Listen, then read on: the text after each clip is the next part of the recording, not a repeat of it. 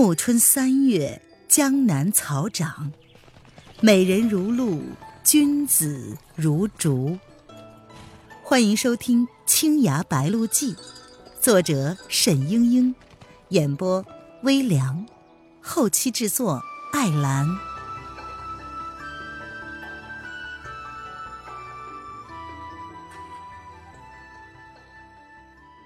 第六十章。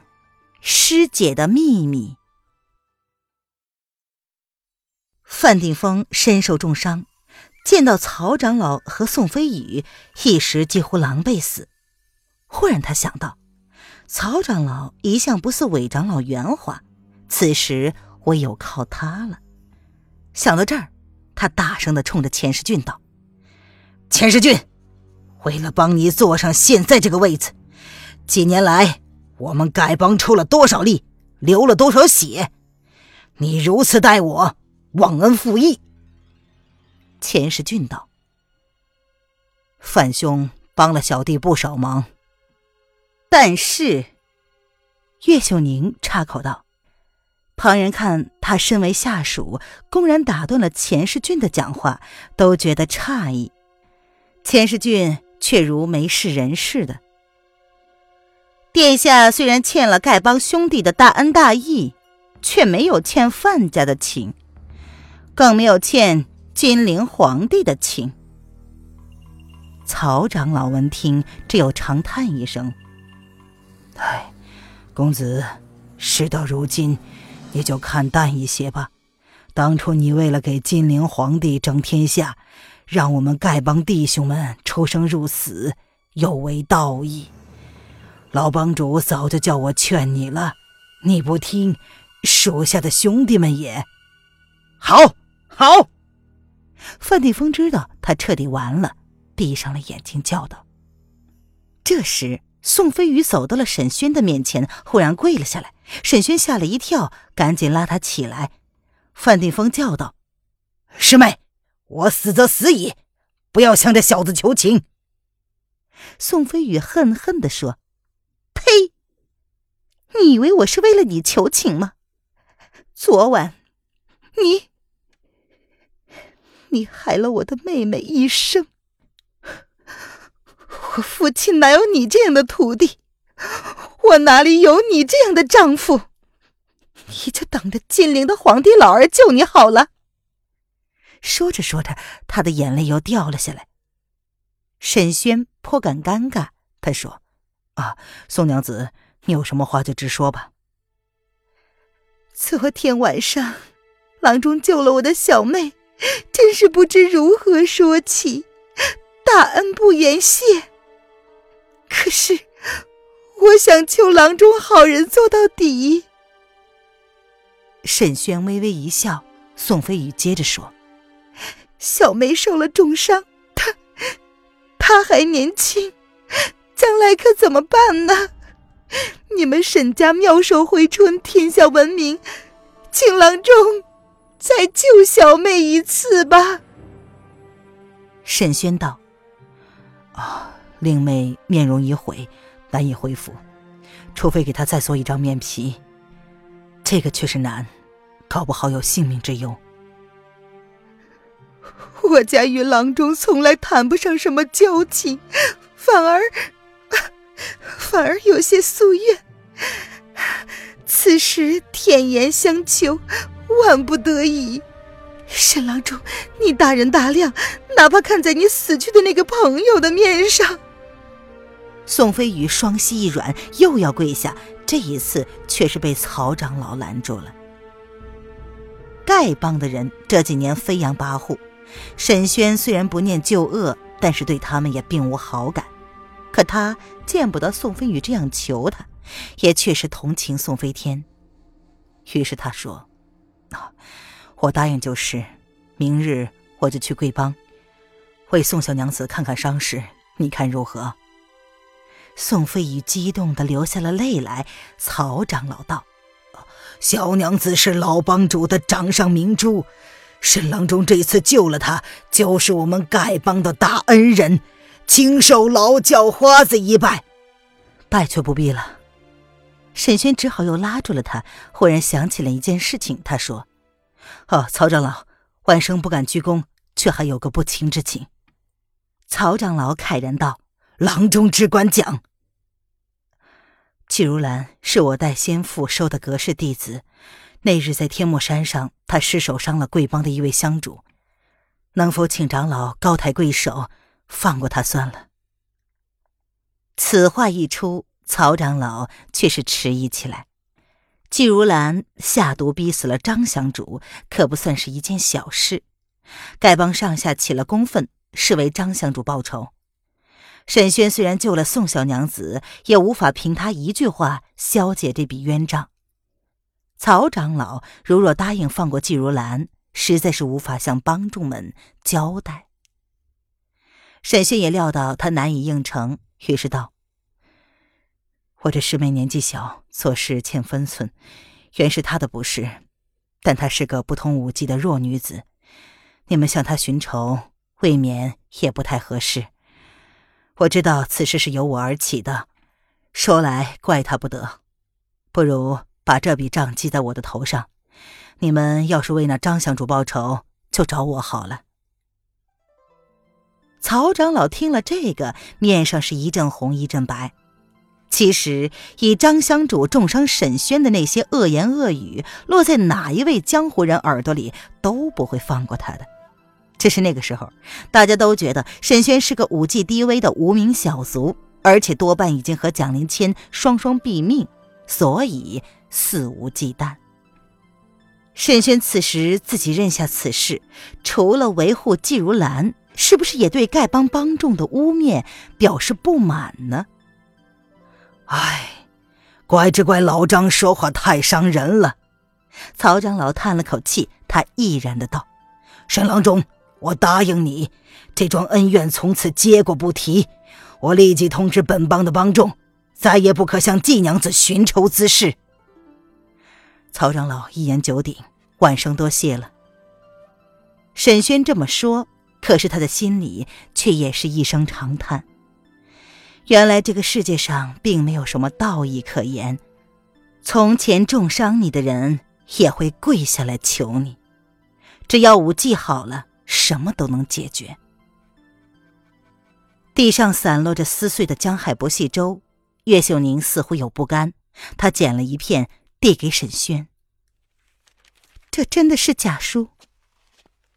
当然是假的。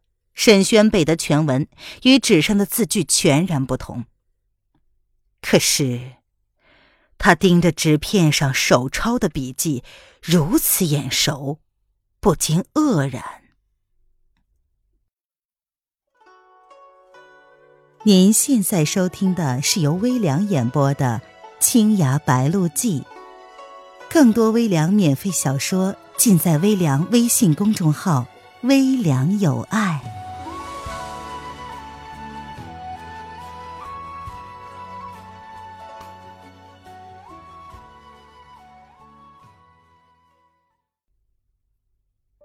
夜里，沈轩又失眠了。自从蒋灵谦死后，他就有时睡不好觉，只是盯着床头的孤灯、窗外的星河，点点滴滴的回想过去的种种情事。思绪一起，便欲罢不能，有时几乎都忘了他早已经死去了，总觉得似乎他还在某处等待，似乎天一亮，他就可以上路去找他。为什么时间不能把记忆都洗掉呢？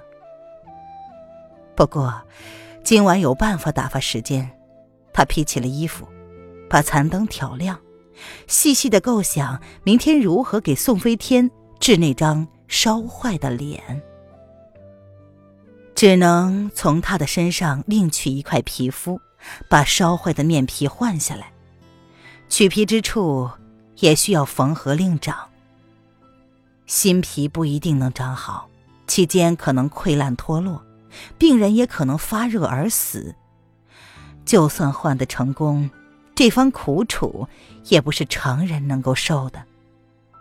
正想着，窗棂上咔嚓一声响，有人推窗探头。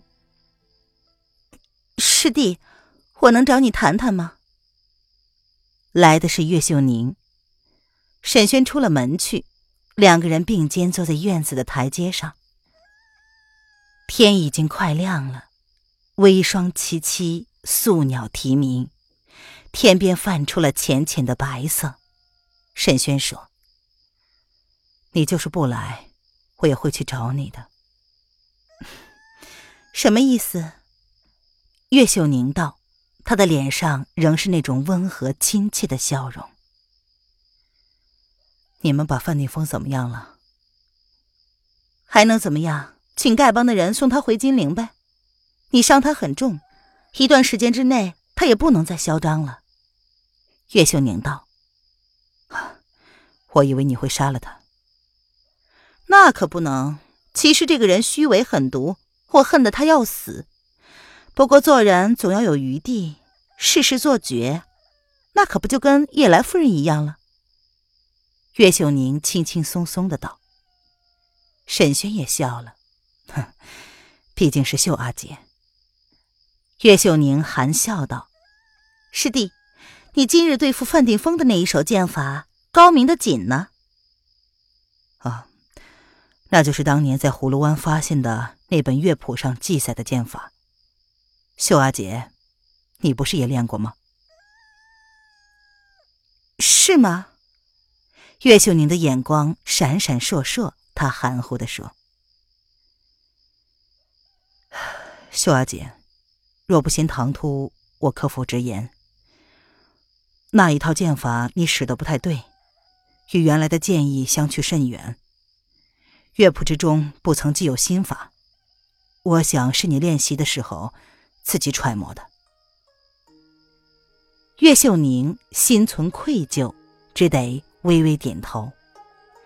那五湖烟霞引本是极其高深的剑法，当年岳秀宁却说平庸无奇，不叫沈轩好好的练。后来还是蒋灵谦道出了其中的奥妙。其实岳秀宁一开始就知道这是绝世武技，而且一直悄悄的练习。他现在的武技远胜往昔，便是得益于此。但是五湖烟霞引的内功心法却是记在江海不系舟之中的，岳秀宁无缘得到。他自己揣摩推敲，最后虽然用了那些精妙绝伦的招式，从剑意上看却自成狠辣凶险的一派，与原来的剑法流转如意、刚柔相济不大一样，功力上当然也低了一筹。所以，沈轩一开始还看不出和生练的也是五湖烟霞引，后来才瞧出来来历，也就渐渐明白了前后的关窍。岳秀宁瞧着沈轩，那么师弟这套剑法，想来你是练得很好了。沈轩没有回答，两眼望着远处，他在犹豫。是说，还是不说？终于，他开口道：“秀阿姐，李丽的地图是你藏下的吧？后来你把它给了钱世俊。”岳秀宁心中一震，不禁立起身来。他冷笑着道：“哼，你是什么时候想到的？”沈轩低下了头。从地上揪起了几根枯黄的草叶，他说：“李丽的地图丢了，给钱世俊的只是一张很简单的草图。钱世俊最后却有了原图，想来想去，只能是你给他的。你要怎么样？捉贼吗？喊冤吗？”岳秀宁突然十分激动了起来。他那时候失忆了。拿着这宝贵的机密有什么用？我替他收着不好吗？这东西本也不是他的，他用不着，我却用得着。靠着这张地图，我帮助九殿下登上了王位，总比他，总比他强吧？沈轩轻轻的扯着那草叶，一根一根的捋开，他慢慢的说：“你说的不错。”李李是不太在意那地图，有与没有都一样。只是当时我问你，你不该骗我，更不该，更不该嫁祸于他。岳秀宁突然停住了脚步，她秀眉紧锁，面色发白。你说我嫁祸于他？是你用沾了毒液的绣骨金针杀死了吴婷。绣骨金针之所以为天台宗的绝技，是因为它无毒也可以杀人。但是那时候我们都不知道，以为既是绣骨金针，必然出自黎离之手。其实那个时候，他没有可能杀吴婷的。哼，那么我就有可能杀吴婷了。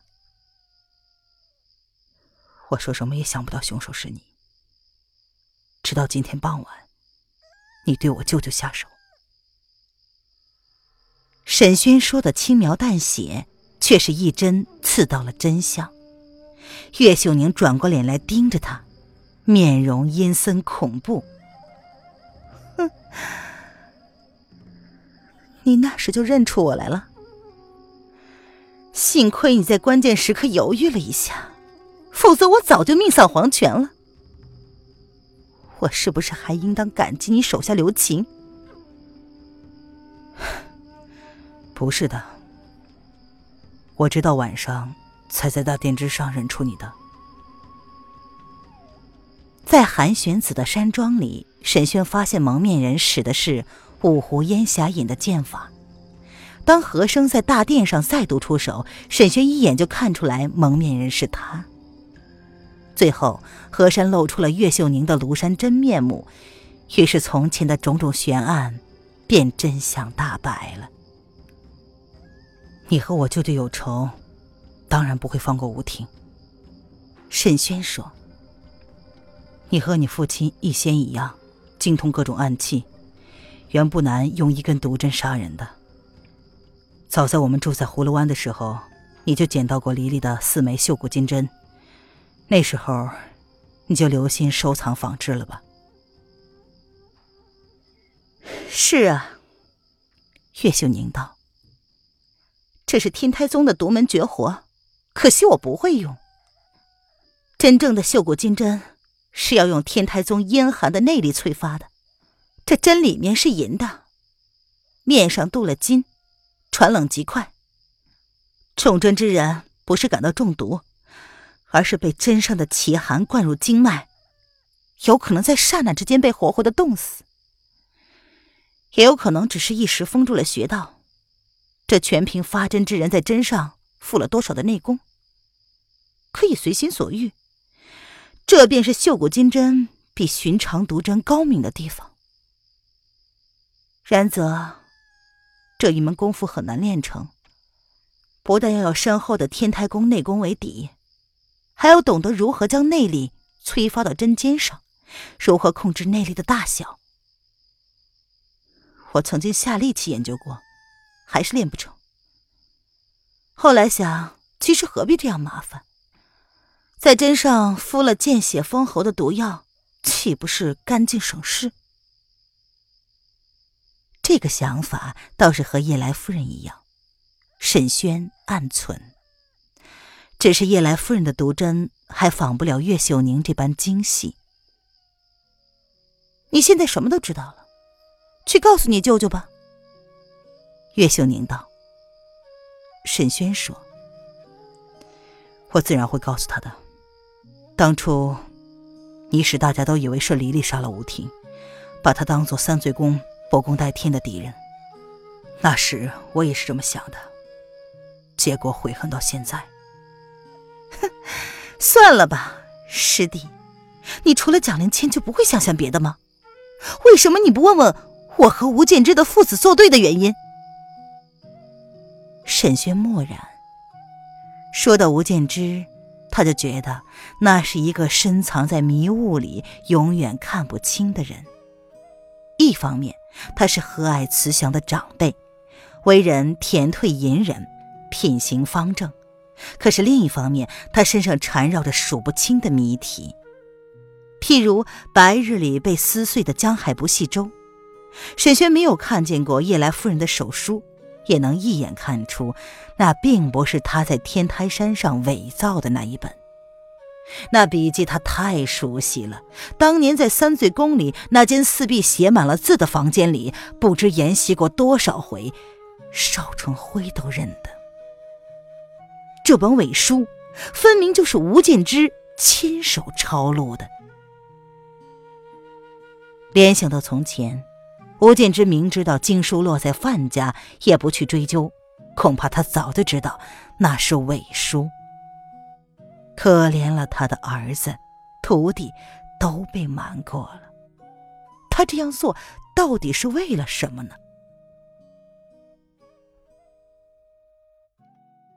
亲爱的听众朋友，本集播讲完毕，感谢您的收听。